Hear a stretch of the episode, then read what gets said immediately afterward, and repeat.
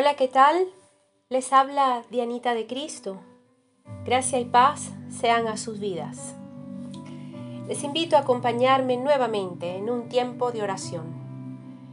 Leamos en la palabra de Dios en la carta a los Gálatas, capítulo 2, versículo 20, en la versión Palabra de Dios para Todos.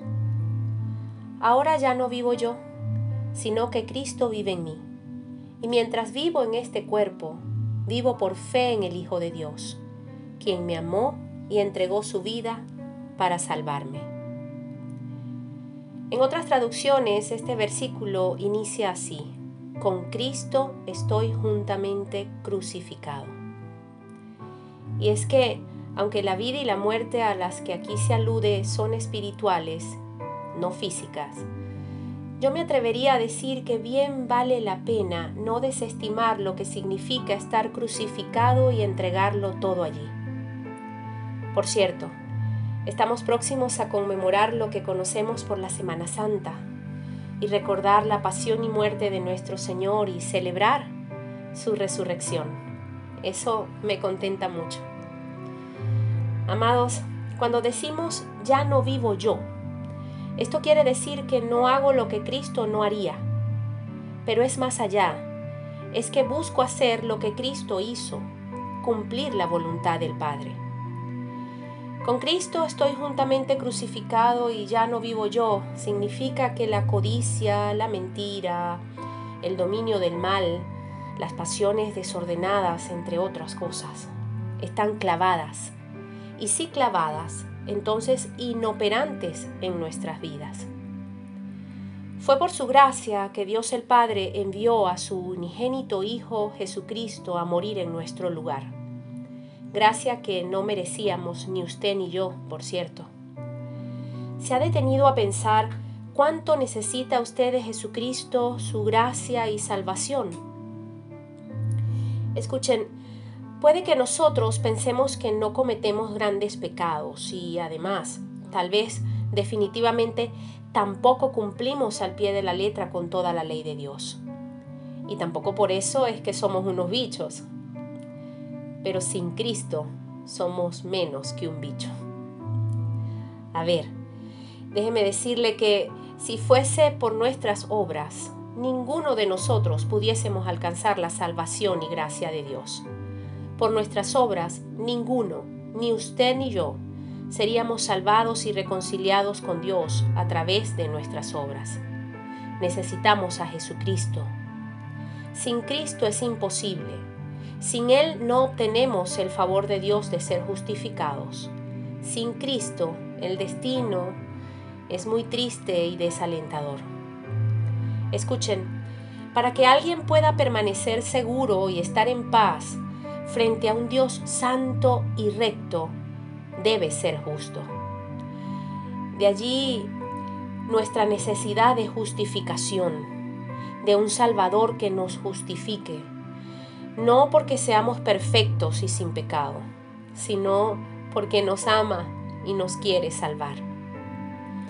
Es como cuando su hijo hace algo mal y quieren matarle por ello, y usted está dispuesto a dar su propia vida para salvarle. Aunque cuando tal vez su hijo merezca el castigo, usted daría todo por salvaguardar su vida. Miren, la justificación de Dios es su soberana acción de declararnos justos, aun cuando nos hallamos en condición de pecado.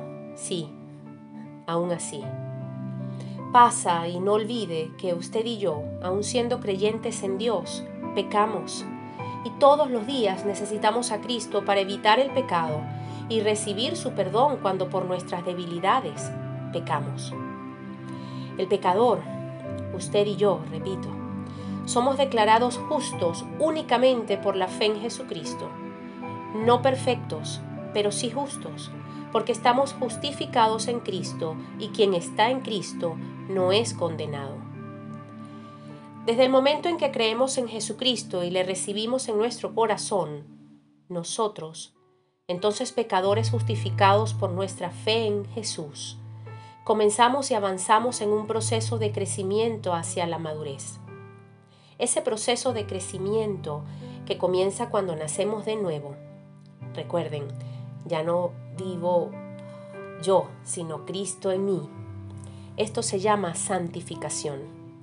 Significa que cada día deberíamos, debemos estar apartados de lo que no es recto ni justo para Dios y su palabra. Y para poder lograrlo necesitamos ser discipulados, enseñados a la luz de las sagradas escrituras. Entonces diremos y decimos, lo que somos, lo vivimos en la fe del Hijo de Dios, que nos amó y se entregó por nosotros. Oramos. Padre nuestro que estás en los cielos, gracias por tu gracia demostrada en Cristo nuestro Señor. Hoy, gracias al sacrificio de Jesucristo, la humanidad tiene libre acceso a ti y puede recibir la salvación por gracia mediante la fe en Él. Que todos puedan conocerle, es nuestro deseo y oración. Gracias Padre, porque ya ni la ley ni nadie nos puede esclavizar y condenar porque tu bondad y amor a través de Cristo nos justifica y nos salva. Creer en esto y vivir conforme a ello nos asegura una nueva vida aquí en la tierra y una vida eterna en los cielos con nuestro Señor Jesucristo.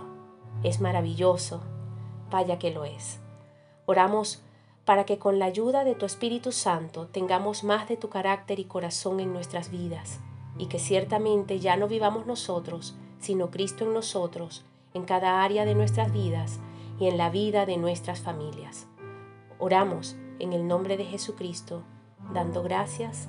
Amén y amén.